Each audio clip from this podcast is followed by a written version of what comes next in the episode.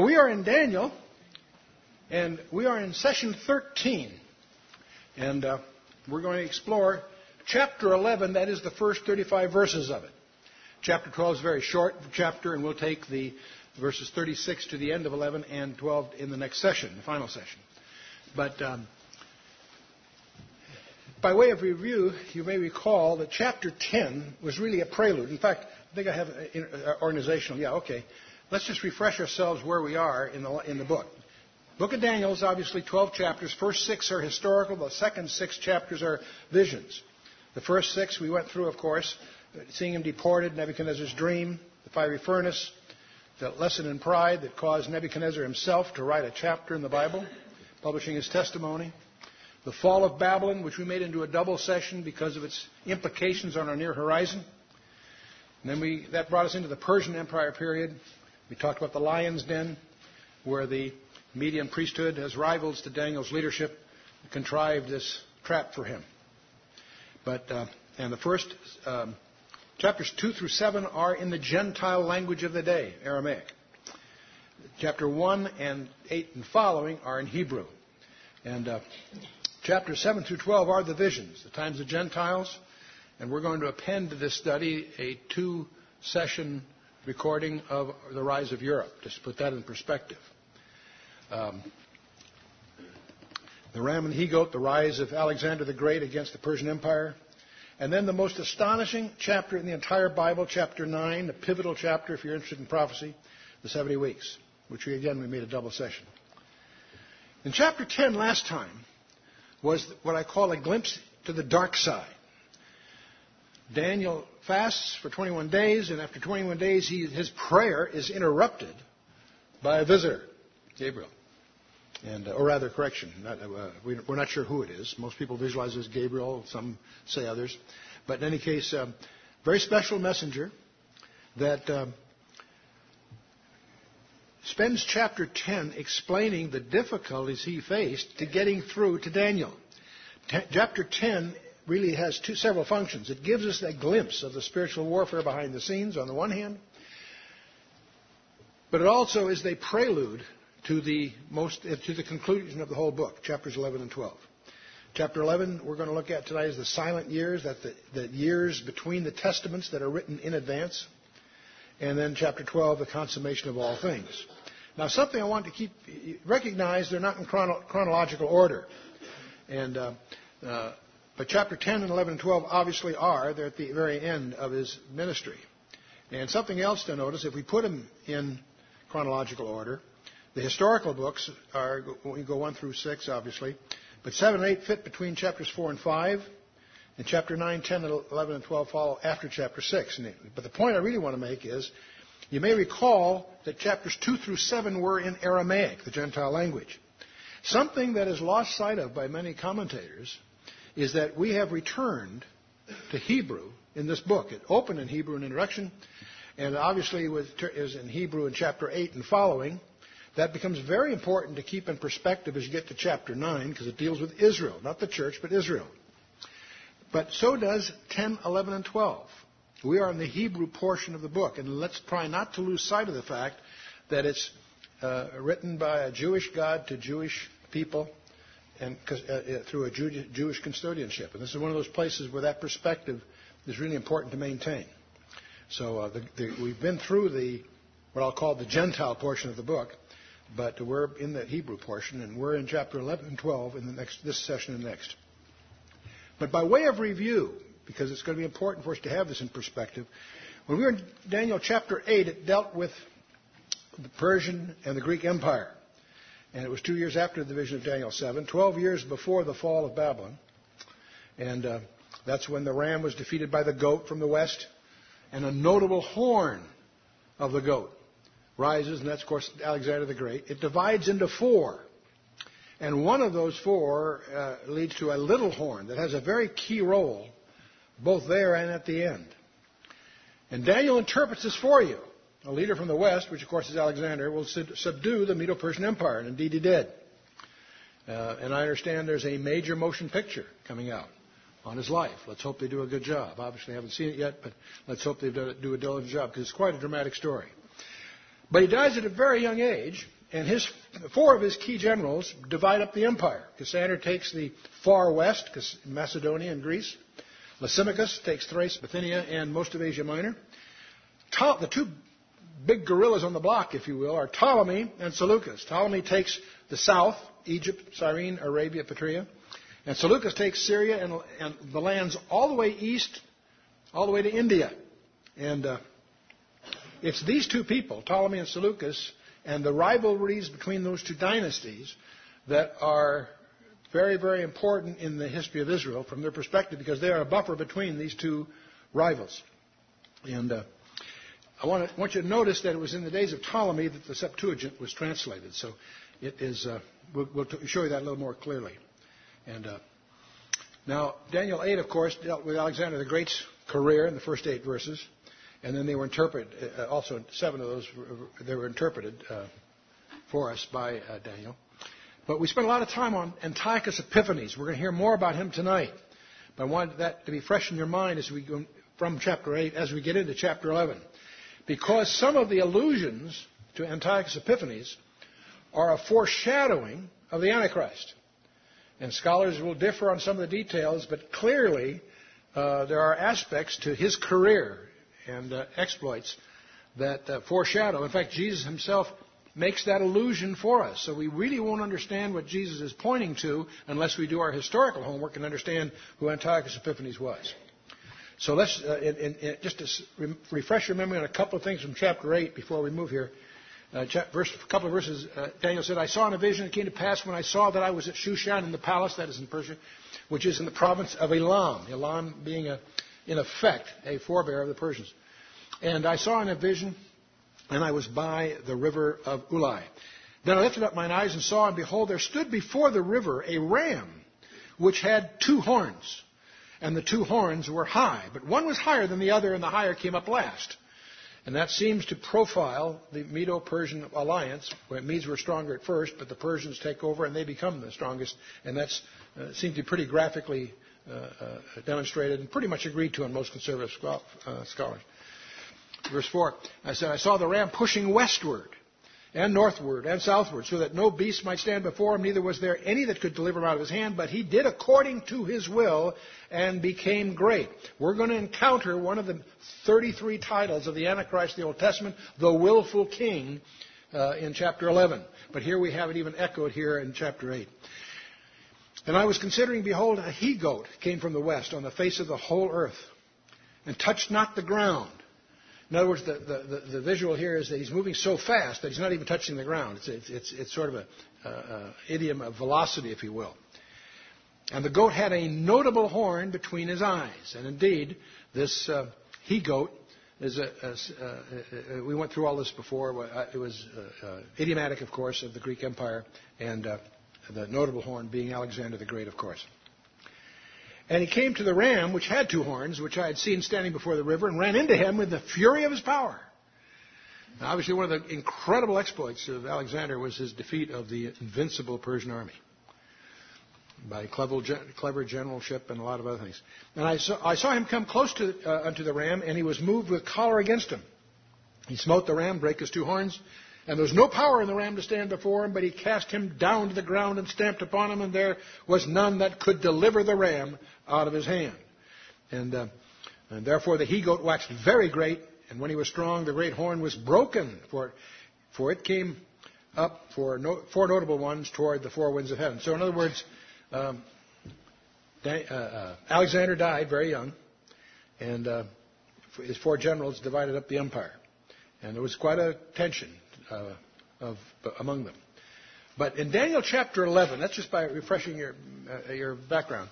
In Daniel 11, the first two verses will summarize the Persian Empire, and the next two verses, 3 and 4, will summarize the Greek Empire. So the first four verses are a sort of a recap, if you will, of what we've already talked about.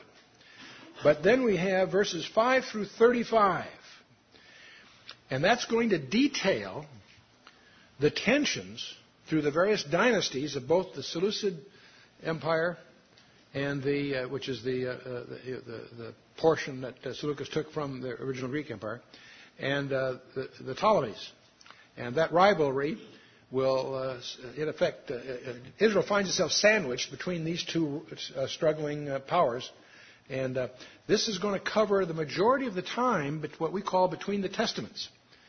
Many of us have books in our library called Silent Years, which is scholars attempt to summarize the history um, after the Old Testament, before the New so-called silent years. They're not silent at all. They're detailed in advance here in Daniel 11. We'll look, we'll look that over. And uh, that's the part we'll take in this session. Verses 36 through 39 will introduce this character that's called the willful king. Again, a, an overlay from Antiochus Epiphanes. In chapter 40 to the end of the chapter 11 is clearly end time prophecies. What is confusing in this chapter is that th- uh, verses 36 through 39 seem to fit both. On the one hand, much of what's said there fits Antiochus Epiphanes, which of course is historical. And yet much of it foreshadows, goes far beyond Antiochus Epiphanes, and, and foreshadows the final echo, if you will, of this super leader, this coming world leader that uh, the world is watching for. So uh, we'll sort that through, and we'll take the last two portions here as part of chapter 12 when we get there. But uh, in, in Daniel chapter 11, first two verses will take us through the Persian Empire, which was Cyrus all the way through Artaxerxes Longimanus. Uh, one of the notable ones here is just before Artaxerxes Longimanus was Xerxes I. That was the, the uh, king that was um, uh, during the days of Esther. So the, the, the, uh, episode of Esther uh, would fit in there. Artaxerxes Longimanus is a very important date as we determined in Daniel chapter 9 because his decree is the trigger that Gabriel pointed to uh, when he gave us this mathematical prophecy which de- uh, details the exact day that the Mashiach Nagid, the Messiah, the prince or ruler or the king, um, makes his appearance on the donkey. So, again, we'll, we'll see a recap of that in the first two verses. And then the next two verses will just summarize the career of uh, Alexander the Great. And, and so we have the Persian Empire, and then the Greek Empire, because usually the Seleucids and Ptolemies are looked at as echoes of that original Greek Empire, and the four generals that divided up, of course, we've covered here. So, and it's the last two that we'll really focus on in this chapter. So let's get at it. Looking at it geographically, again, because I think it's important to get the, Cassander took the far west, Lysimachus took that portion that you and I would associate as Turkey, in Roman times called Asia Minor. Uh, Seleucus took the east, Ptolemy the south. And these two, of course, are rivals, and what's caught right in between? Israel. And that's why this is so, such a dominant portion of Israel's history there. And the so-called 400 silent years are, are, in my view, a misnomer. But let's just jump in. We finally got here. That's the introduction. Daniel chapter 11, verse 1. Also I, who's I here? Also I, in the first year of Darius the Mede, even I stood to confirm and to strengthen him. Who's speaking here? No. Who was the guy speaking at the end of Daniel chapter 10?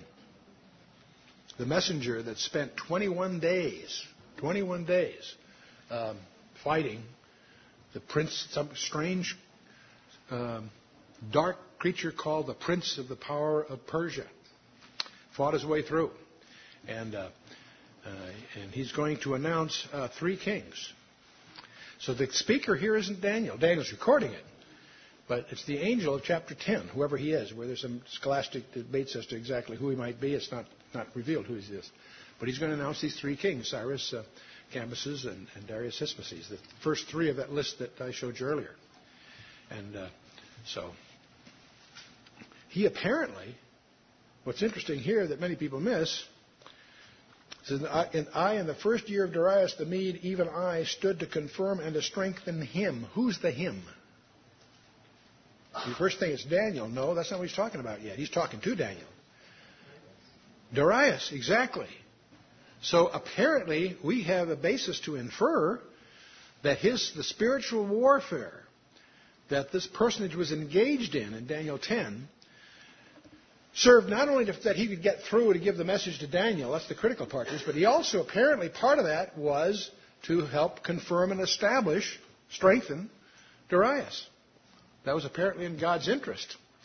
And these ministering spirits, called angels, um, are at war.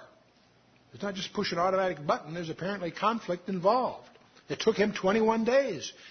Remember, you read, reread chapter 10 when you get a chance. It, it, it, he, he, was, he was, it wasn't until Michael came to help him that he could get through. That's why many of us uh, uh, stand, stand, away from th- assuming it's Jesus Christ because he wouldn't have needed Michael to help him.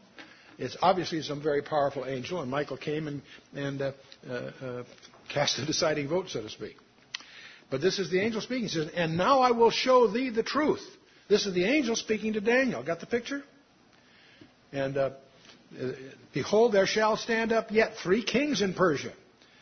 And the fourth shall be far richer than they all, and by his strength through his riches he shall stir up all against the realm of Greece.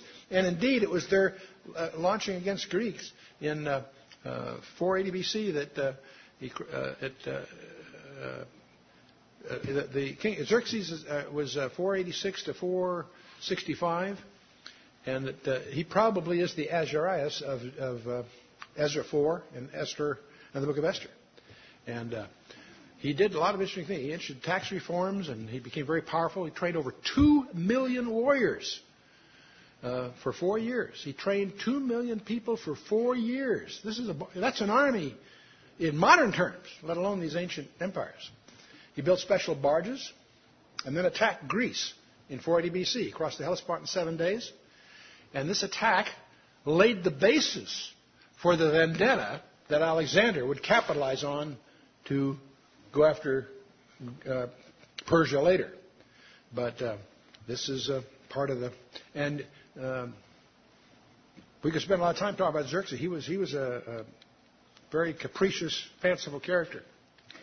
But uh, and the mighty king shall stand up that shall rule with great dominion and do according to his will. And uh, this is an allusion to the, the rise of the Greeks, which we've talked about in Daniel 8 and so on. And when he shall stand up, his kingdom shall be broken. It shall be divided toward the four winds of heaven. We covered this is again a summary of what we covered in chapter 8. And not to his posterity. In other words, it wasn't his descendants that took the empire. Usually that's the way, right? The sons or the sons, whatever, or, or, those that marry the daughters, whatever. No, this is not posterity here. And not to his posterity. No, it went primarily to some of his school chums guys that had been loyal to him through all the escapades and so forth, Lysimachus and Ptolemy particularly, nor according to his dominion which he ruled. For his kingdom shall be plucked up, even for others beside those. Indeed, that's part of the problem. There's a lot of crossfire here. He died, Alexander died without a qualified heir. His half brother uh, was mentally defective, so that didn't work. His, his, uh, he had two, uh, two sons, one illegitimate by a concubine, and and uh, others. But anyway, uh, 22 years of fighting uh, followed his death, and these four generals end up dividing it up. And uh, there's at least a legend that when he was on his deathbed, they said, "To whom does the empire go?" He says, "Give it to the strong." There's an invitation for a you know chicken race, huh? So four generals divide. Again, we've been through this. Uh, but the two that we're really interested in, of course, are Seleucus and Ptolemy, the last two. That's the one that's gonna, we're going to focus on for uh, 30 verses, uh, from verse 5 to 35 in Daniel 11. Daniel 11, verse 5. And the king of the south shall be strong, and one of his princes, and he shall be strong above him, and have dominion, and his dominion shall be a great dominion. Well, this is apparently an allusion to the first, sometimes called Soter, uh, who took Egypt, and Seleucus Nicator taking Syria. These are the first of the Ptolemies and the, and the Seleucids uh, right after Alexander. And uh, this, these, these two dynasties begin 150 years of warfare between them. And in these warfares, continually trample back and forth through Israel, which is, as you'll see as we go forward here, it, it's all summarized, but still it's there in definitive terms. It is summary, summarized on one hand. On the other hand, there's enough detail here that forces the skeptics to try to argue that Daniel must have been written later than it's purported to be. And I'll show you why that's not a tenable argument here as we go forward. And so this, uh, this warfare between the called the king of the south, which is the Ptolemies, or we would think of it oversimplified a little bit, called Egypt, and uh, the uh, uh king of the north, which is uh, here, is of course Syria, Syrian part, the Seleucid Empire. And uh, this tension continues until Rome marches east and Pompey, for Rome, conquers uh, the area and, and put, establishes Roman rule over the whole area. But until the Romans do that, uh, they're fighting back and forth, back and forth. And here's a quick summary of it. Daniel 11, kings of the south on the left and the kings of the north on the right. And we go through six uh, of the dynasty, uh, six members of the, the, Ptolemaic dynasties. And we go through, what is it, uh, nine uh, Seleucid uh, leaders under Seleucid or Antiochus labels of various kinds. And uh, one thing I'd like to point out to you, it's in under Ptolemy II Philadelphus, in which at that time the, the, the literary capital of the world was a place called Alexandria. And the Jewish communities around the world, in general, spoke Greek, not Hebrew. They used Hebrew, much as a Catholic uses Latin. In other words, you might know enough about it for ceremonial purposes. It wasn't really an operative capability to most Jewish people. And yet, most Jewish people would want a copy of their Tanakh, their Old Testament, that they could really relate to. So they wanted a Greek translation. Just as you and I want an English translation of a Bible, um, they wanted a Greek translation. So, under Ptolemy II Philadelphus, uh, a project is sponsored involving essentially 70, some say 72, scholars, the best that they could find, that would translate from the Hebrew uh, to the Greek. And the work product took it took 15 years, from 285 to 270 BC. And that work product is known as the Septuagint version. Septuagint simply being a fancy word for 70. You'll often see it abbreviated in footnotes as LXX, the Roman numeral for 70. It's just the code name, if you will, of what they call the Septuagint translation. And I believe we, we have four or maybe six copies of that, vari, variations of it that have come down. But uh, because, because Greek is such a different language than Hebrew, Hebrew is very emotional, uh, very descriptive in, in, the, in a deep sense, but it lends itself to word games, deliberately so. And uh, Greek is just the opposite, it is incredibly precise. It has the largest vocabulary of any language on the planet Earth. Every verb has to go through five specific tight definition uh, uh, uh, requirements, constraints. It's a highly rigid, but therefore highly precise language. It has nuances of meaning that um, it often takes several sentences to get the equivalent of in English. The Greek is very, very powerful. So that's very useful. That's why the Septuagint translation is very, very useful because it has a precision that's inescapable. Uh, in, in uh, Isaiah 7:14, uh, the word there for a virgin shall conceive is a word that can mean under certain conditions a young maiden. And the skeptics like to say, well, just a young maid. That's, that's a sign that a young maid has a child? No. The word in the Greek, when translated, was clearly what we biologically a virgin. And so uh, you can, the, the, the, precision of the Greek is useful um, in, in, clearing up a lot of these uh, uh, ostensible ambiguities. But anyway, I want you to notice in this scenario where the Septuagint translation takes place. And that's essentially three centuries before the, the, the Christian era, 270 BC. So if you take the Christian year as 30 AD, you're talking three centuries before. And you can understand now why in the New Testament, when someone quotes from the Old Testament, he's quoting from the Greek translation of the Old Testament. What's interesting to discover is that most, not all, but most of the quotes in the New Testament that are from the Old Testament are taken from the Greek, not the Hebrew. The, the Septuagint became the Christian's Bible. The, the, the, Septuagint plus whatever copies you could scrounge up of the letters that were flying around among the apostles and so forth that, of course, become the New Testament. But, okay, verse 6. And in the end of years, they shall join themselves together, for the king's daughter of the south shall come to the king of the north to make an agreement. But she shall not retain the power of the arm, neither shall he stand nor his arm, but she shall be given up. And they that brought her, and he that begat her, and he that strengthened her in these times. Now, this is the end of years. And I, what it means after the lapse of several years. And uh, you can find in your notes, there'll be verses you examples of these. But anyway, a political marriage was arranged between Antiochus II, called Theos, who was 262 to 246 BC, and Ptolemy II Philadelphus' daughter, Bernice. And uh, Antiochus was required to divorce his own wife, Laodicea, uh, to facilitate this arrangement. Bernice was unable to prevail against her rival, uh, who poisoned Antiochus, murdered Bernice, and set her older, elder son, Seleucus II, uh, on the throne. So those are tough times. Almost as tough times as we have in our politics here, aren't they? Anyway, uh, and all this occur. By the way, all this occurs. These events occur after the Septuagint translation. So just, uh, which of course includes the Book of Daniel. So we'll move on. But verse seven. But out of a branch of her roots shall one stand up in his estate, which shall come with an army and shall enter into the fortress of the king of the north, and shall deal against them and shall prevail.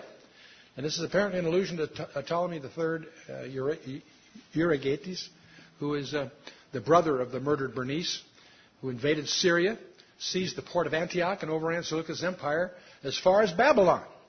So this was a big, this was a big incursion into the Syrian empire from the south. And uh, get to verse 8. And he and shall also carry captives into Egypt, their gods and their princes, and with their precious vessels of silver and gold. And he shall continue more years than the king of the north. And by the way, his spoils for Egypt uh, included 4,000 talents of gold, 40,000 40, talents of silver, and about 2,500 idols. Um, and uh, they, some of these were carried into Egypt by Cambyses uh, 280 years earlier. Some of them were there earlier. But he continued more years than his rival, 24 years versus the 20 of his rival. So even those particulars have been dug out by historians that fit this model, interestingly enough. In verse 9, so the king of the south shall come into his kingdom and shall return into his own land, but his son shall be stirred up and shall assemble a multitude of great forces, and one shall certainly come and overflow and pass through, then shall he return and be stirred up even to his fortress. And so after two years, Seleucus reorganized marched uh, south against Egypt and got clobbered and uh, returned to Antioch with only a small remnant of his army. And uh, so uh, very analogous perhaps to Napoleon's intrusion into Moscow, if you recall. He, he went in with what, half a million, came out with 10,000 yeah, by the shrewdness of the Scythians, if you will. But in any case, the, uh, the sons of Seleucus II uh, were Seleucus III, and uh, who, who, was murdered during campaign in Asia Minor, and uh, Antiochus III, who called him, who was, who was Antiochus III is known as Antiochus the Great. And from a secular chronicle point of view, you'll come across Antiochus the, the Great. He's not the Antiochus we're interested in. We're interested in Antiochus IV, who calls himself Epiphanes. But in any case, I'll get to him in a minute. But Antiochus the Great, Antiochus III, ranged to about 187 BC. Um, he recovered the fortress of Seleucia, province of of uh, Tyre, and uh, then he uh, resumed war with Egypt. And uh, these are all in the ancient histories. They're footnoted in your notes if you want to get into that.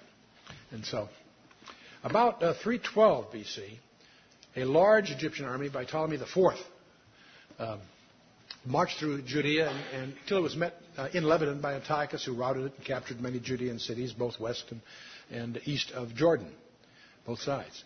And initially, the army of Ptolemy IV was larger than that of Antiochus III.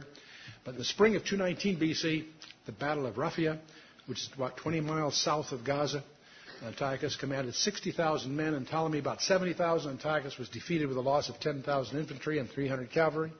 And Ptolemy, indolent, resolute, I, I should say dissolute, uh, is uh, signed a peace treaty with Antiochus III and Ptolemy IV, celebrated his victory by a tour of the eastern Mediterranean uh, provinces, including Jerusalem. And he was prevented from entering the Holy of Holies by paralysis. It's interesting to me as you recount history how often God intervenes to preserve that for certain uh, times. So, uh, anyway, he was prevented from entering the Holy of Holies due to paralysis he had. Returned to Egypt, he took out his chagrin on the whole situation by persecuting the Egyptian Jews. So, this is starting a, a trend that we'll see more of. And verse 11, and the king of the south shall be moved with choler, shall come forth and fight with him even with the king of the north. Now, the south and north here don't get confused. South is Egypt, north is Syria. Some people will try to make these allusions go beyond that. And I'm not here to disparage it, but that would be an addition to and would have yet to be demonstrated. Now, these are clearly the contextual assumptions here are Egypt and Syria. But again, we're going to find these terms used idiomatically in broader terms later, and so maybe the geographic allusions also might be more broadly con- construed. Anyway, he shall set forth a great multitude, but the multitude shall be given into his hand. And when he hath taken away the multitude, his heart shall be lifted up, and he shall cast down many ten thousands, but he shall not be strengthened by it. And uh, so that's pretty much what we were saying earlier. For the king of the north shall return and shall set forth a multitude greater than the former, and shall certainly come after certain come after certain years with a great army and with much riches. And in those times there shall many stand up against the king of the south. Also the robbers of thy people shall exalt themselves to establish a division, but they shall fall. And uh, so, after the death of Ptolemy IV, his uh, son, four years old, believe it or not, succeeded him uh, as Ptolemy V and uh, obviously controlled by advisors so forth. Twelve years after the Battle of Raphia, Antiochus III sets out with even larger army than before to conquer the Egyptian territory. And in verse 14 it said the robbers here, um, those are the term actually is the children of the robbers, by the way. But in any case, uh, many that stood up against the king of the uh, south included Antiochus and his ally Philip of Macedon, interestingly enough, uh, as well as risings among the vassals of Egypt. In about 200 BC, the Egyptian mercenary named uh, Scopas accompanied uh, and attempted to wrest the Judea from Antiochus. And after a temporary success, he was defeated by 100,000 troops at Sidon in about 198 BC. And uh, so none were able to stand against Antiochus III. That's why he's called Antiochus the Great. He was able to prevail. So the king of the north shall come and cast up a mount and take the most fenced cities and the arms of the south shall not withstand, neither his chosen people, neither shall there be any strength to withstand. But he that cometh against him shall do according to his own will, and none shall stand before him. And he shall stand in the glorious land by, which by his hand shall be consumed. And so, um, the, again, the, the term glorious land should not throw you. What's that an idiom of? Israel. Right on. The glorious land is, of course, Judea. That was in Daniel chapter 8 verse 9 and also in Jeremiah 3:19 and other places. It's used that way. And he shall also set his face to enter with the strength of his whole kingdom and upright ones with him. And thus shall he do, and he shall give him the daughter of women, corrupting her, but she shall not stand on his side, neither before him. And uh, so in about 197 BC, Antiochus III set out with a fleet to attack uh, Cilicia, Lycia and Caria uh, which were under Egyptian control. However, he encountered a disastrous defeat by an upstart rising on the banks of the Tiber, an outfit called Rome. So we're beginning to see Rome make its appearance in history here. And uh, Antiochus' daughter is a gal by the name of Cleopatra. And, uh, and she was given a political marriage to Ptolemy. Uh, was arranged in 197, consummated in 193 BC uh, the groom being 10 years old. These are political maneuvers, obviously. But in any case, uh, so uh, along with Syria, Phoenicia, and Judea as a dowry, uh, and in the hopes that, she, that he could eventually then annex Egypt was the concept. He was disappointed, however, as she became the devoted wife instead and sided with Egypt and with her new ally, Rome. That was something he hadn't anticipated, and that backfired on him. Anyway, verse 18. And after this shall he, shall he turn his face into the isles, and shall take many. But a prince for his own behalf shall cause the reproach offered by him to cease. Without his own reproach, he shall cause it to turn upon him. Then he shall turn his face toward the fort of his own land, but he shall stumble and fall and not be found. Well, um, it's about 190. We're now down to about 196 BC. Antiochus turned toward the west in Greece and Asia Minor, what we would call think of as Turkey, and he crossed the Hellespont to seize part of Thrace. And it was Hannibal, the Carthaginian general, who encouraged Antiochus III to fight with the Romans. and uh, in 191 BC, Antiochus was defeated by the Romans at uh, Thermopylae. And so uh, in 190 BC, his army of 80,000 uh, suffered an ignominious defeat in a decisive battle near Smyrna, where the Roman commander, uh, Scipio, was uh, forced him to renounce all claims in Europe and in Asia. And uh, he had to surrender all territory west of uh, the Taurus Mountains, and he had to pay a heavy tribute of 15,000 talents. And by some reckoning, it's, at one time was about one of the commentaries, which is sort of an old commentary, estimated that'd be 30 million dollars. In today's terms, it'd be, you know, at least 10, maybe 50 times that size in, in modern terms. anyway, he was ruined as a result of this. And so he took it all out uh, uh, on the northeastern part of his kingdom, plundering the temples in his realm. So um, they shall stand up in his estate a raiser of taxes in the glory of the kingdom, but within a few days he shall be destroyed, neither in anger nor in battle. And uh, so uh, Seleucus Philopator, Philopator, I guess you pronounce it, um, succeeded Antiochus III uh, giving his son Demetrius as hostage in the place of his brother Antiochus to meet a heavy Roman tribute. And so uh, he oppressed Israel through taxation, and all this is in the book of Second Maccabees, those who want to dig into it. After 12 years of rule, he's murdered by his treasurer, uh, Heliodorus, uh, who uh, hoped to take over, but is out intrigued by another character by, who calls himself Antiochus IV, who later will call himself Epiphanes, Antiochus Epiphanes. So this is the character that uh, you know gets there by murder and intrigue.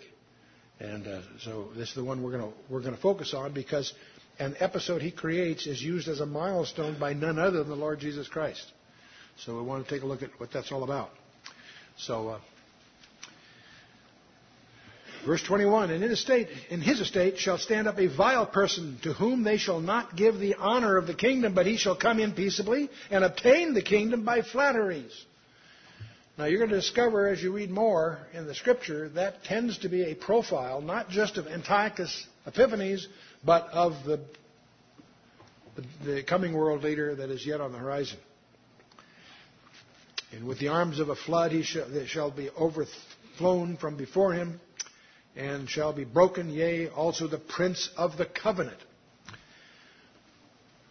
Well, legitimate candidates might have included Demetrius, the son of Seleucus IV but uh, he was held as a hostage in Rome. But the younger son, who was also named Antiochus, uh, was still a baby in Syria at the time.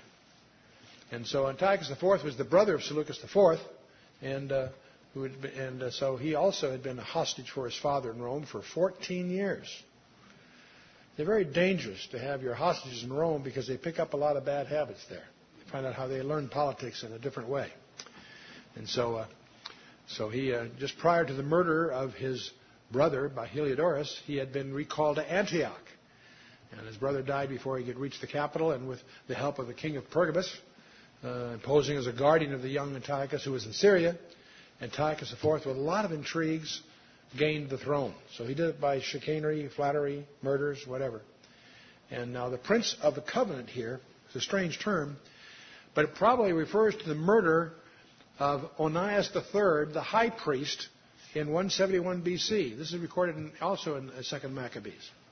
And one of the interesting things about this high priest is they have found letters of him. In fact, they're recorded in Maccabees, the letters, between himself and the king of Sparta. And you discover from reading those letters carefully that the Spartans and the Trojans were Jewish. Yeah, isn't that surprise? At least, at least there's some evidence of that. In fact, there's a, there's even evidence that they, they not only were Jewish, they identified themselves strangely with the tribe of Dan. And uh, that's a whole other uh, stream of conjectures we can get into on another occasion. But uh, again, verse 23, and after the league made with him, he shall, after the league made with him, he shall work deceitfully. So what's changed?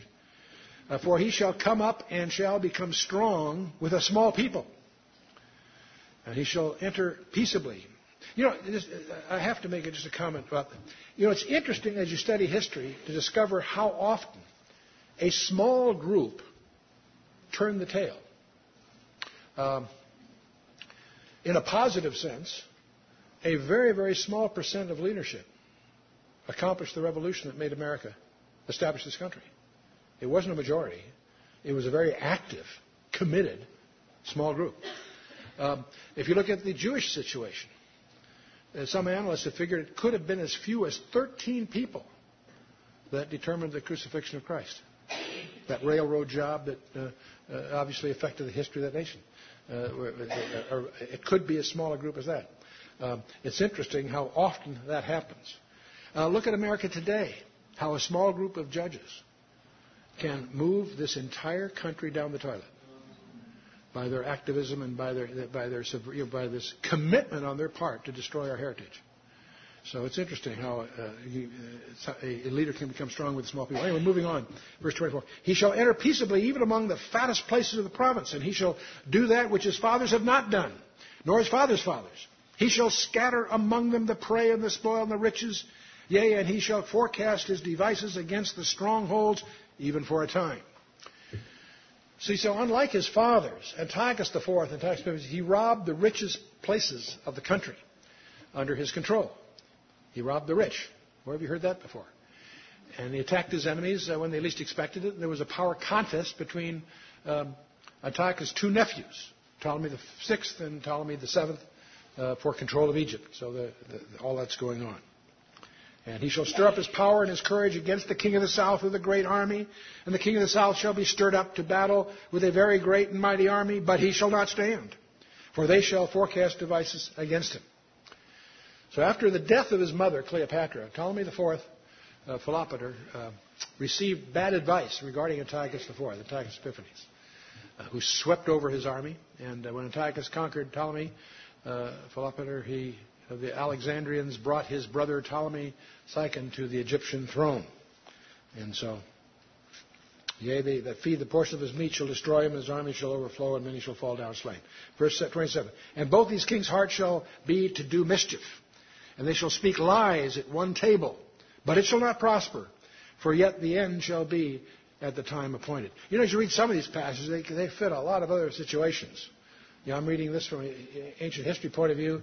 I keep thinking of the UN, and oil for food programs, and the billions and billions and billions of dollars milked that fed not just private coffers, um, Osama bin Laden.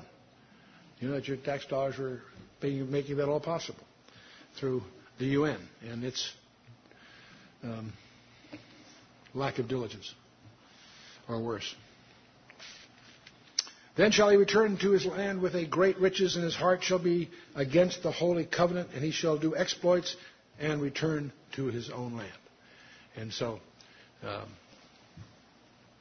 you know, it's interesting. The historians record how Antiochus took Philopator the uh, under his protection uh, as uncle and nephew. Uh, they ate together at one table, but with lies. They discussed policy, but of course turned on each other. And uh, when he returned from his first Egyptian campaign with great riches, he turned his attention to despoiling the temple in Jerusalem. And that starts to get us focused on what we're interested in. At the time appointed, he shall return and come toward the south, but it shall not be as the former or as the latter.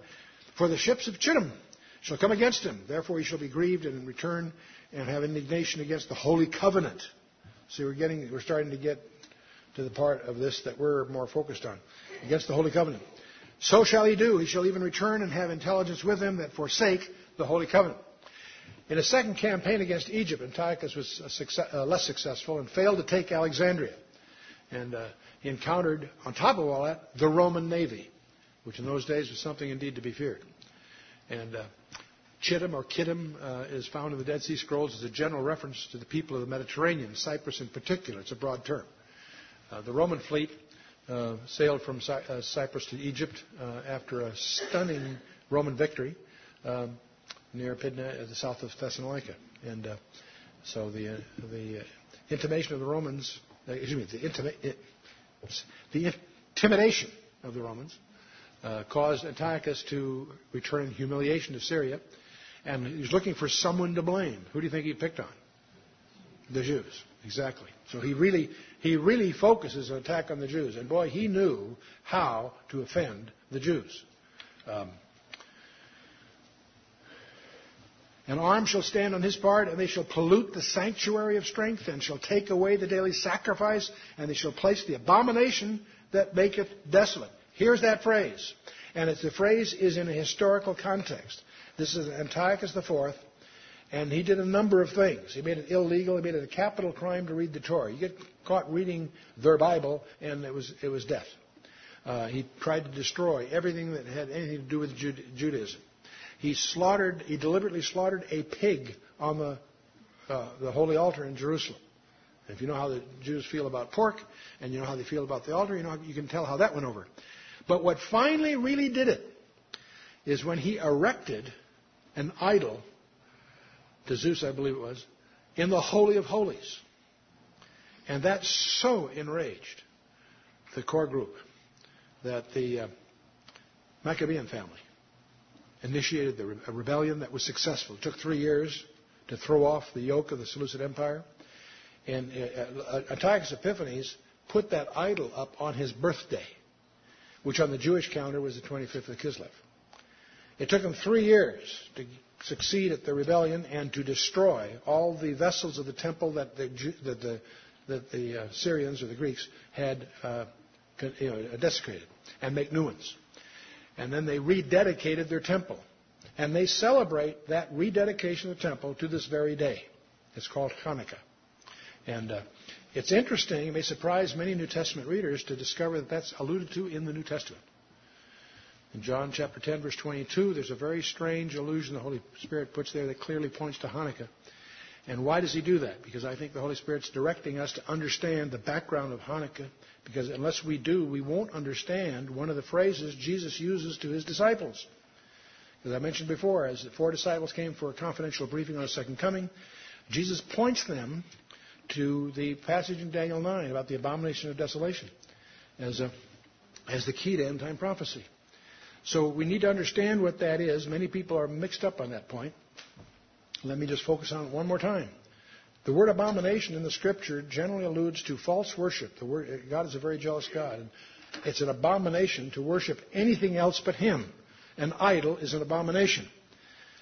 The abomination that maketh desolate is the ultimate extreme of that. And that's when you not only erect an idol and worship it, you put it in the most holy spot on the planet Earth. Where would that be? In Jerusalem, yes, but where? On the Temple Mount, yes, but where? In the temple, yes, but where? In the Holy of Holies. That was a deliberate move to offend, and it did. And uh, that will happen again. And I won't give you the long version of how often this has been tried through history, but every time some leader tries to do that, God intervenes. Caligula ordered his, his, his uh, statue to be put in the Holy of Holies. Petronius, the local general, refused to do it because he knew that would create an uprising he couldn't handle. And so he refused to do it. Caligula finds out that Petronius didn't follow his orders. He orders Petronius killed. Well, in those days, the messages went by sea, and by some, and Caligula two weeks later dies. And the message of his death arrives in Judea before the order came for Petronius to be killed. So he got off the hook. But you watch God getting in the way of a premature abomination of desolation. Now, once you get to 70 AD, there can't be one because in 70 AD there was a war in which it burned down. So there's no way to do it then or since. So that's how we know that there's going to be a rebuilding of the temple because Paul, John, and Jesus all make allusions to it standing at the end time. So this event that happened historically here in verse 31 is also an, is a milestone Jesus alludes to as being yet future. In other words, there's going to be a similar, this is a foreshadowing of something yet coming. Verse 32, and such as do wickedly against the covenant shall be corrupt by flatteries. But the people that do know their God shall be strong and do exploits. And uh, so, um, that's exactly what happened. The, the, the Maccabean family uh, led the, the, revolt. They succeeded. That led to an era of rulership called the Hasmoneans. And they endure until Rome finally takes over. And uh, so this, uh, the, Hasmonean period is, a, is that period from this rebellion until the Roman period in Jewish history. Verse 33 They that understand among the people shall instruct many. Yet they shall fall by the sword and by the flame and by captivity and by spoil many days. Now when they shall fall, they shall be holpen with a little help, but many shall cleave to them with flatteries, and some of them of understanding shall fall and try to try them, to purge, to make them white, even to the time of the end, because it is yet for a time appointed. We're going to talk more about this as we take the rest of the chapter, but I'm going to break it here for the uh, till the next session. But in these 35 verses that we've gone through, I realize it's probably a little tedious, and unless you want, you have what sort of, there, there's two ways to approach it. Just to sit back and get the overview, which is probably adequate for most of our purposes.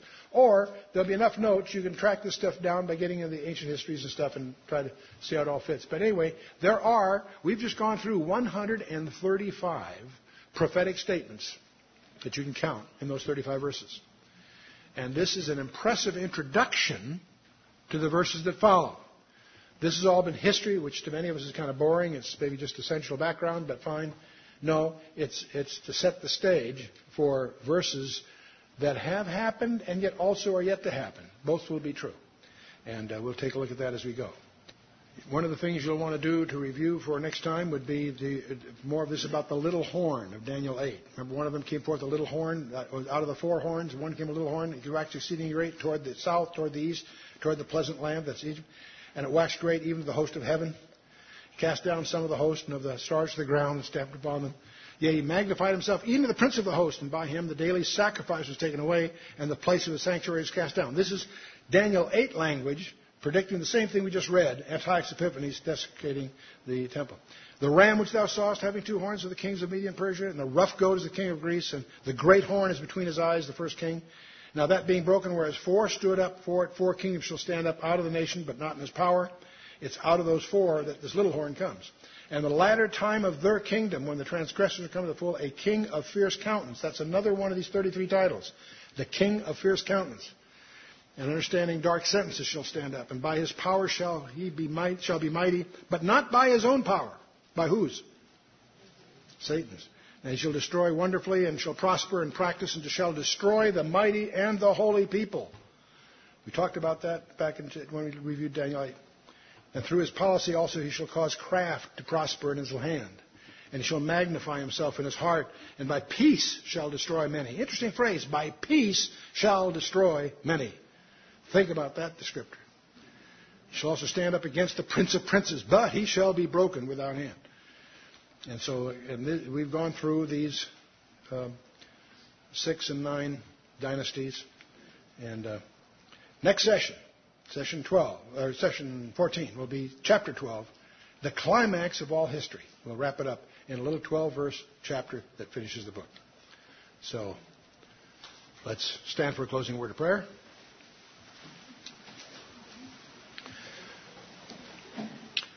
Well, Father, we thank you for your word, and we stand back in awe as we realize that you have authenticated your word by writing history before it happens, declaring from, uh, from the, the, the things that have not yet happened. We thank you, Father, for going to these extremes to communicate to us. We pray, Father, through your Holy Spirit, you'd open your word to our understanding that we might better understand what you would have of us in the days that remain. We thank you for your word. And we thank you that in your kingdom there are no accidents or coincidences, that we're all here right now by your divine appointment. So, Father, we just pray that your purpose would be accomplished in our lives as we commit them to you in Jesus Christ, our Lord and Savior. Amen.